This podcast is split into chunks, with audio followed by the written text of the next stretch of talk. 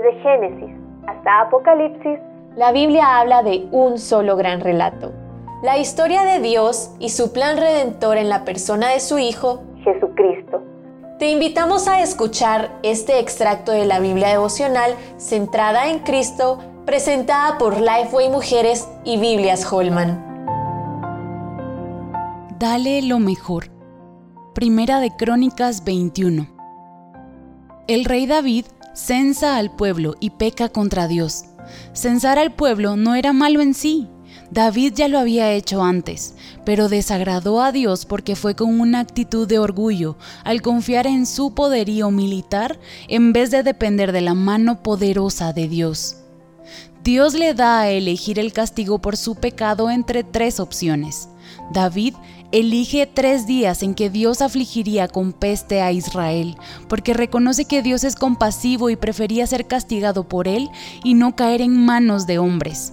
Viene la peste y miles de personas mueren. David se arrepiente de su pecado, se humilla y le pide a Dios que lo castigue a él y no al pueblo, pues era él quien había pecado. Entonces Dios le ordena a David que vaya a una parcela de un tal Ornán, construya un altar y ofrezca sacrificio de animales sobre él.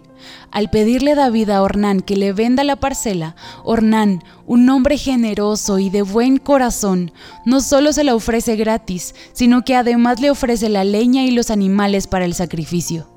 Pero David no puede aceptarla, sino que quiere comprarla por su justo precio, por lo que le dice a Ornán, porque no tomaré para Jehová lo que es tuyo, ni sacrificaré holocausto que nada me cueste. David pagó el precio justo por la parcela, construyó el altar y ofreció sacrificios y ofrendas a Dios.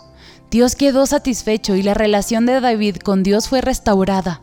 Ese terreno fue donde Salomón posteriormente construiría el templo. Ahora ya no ofrecemos a Dios sacrificios por nuestros pecados. Eso ya lo cumplió Jesús en la cruz. Ya pagó todo el precio por rescatarnos y salvarnos.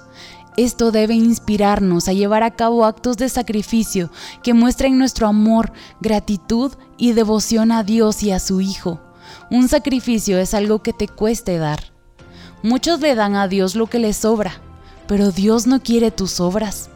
No ofrecemos nuestras vidas en sacrificio para que Dios nos dé, lo hacemos en respuesta a lo que Él ya ha hecho por nosotras.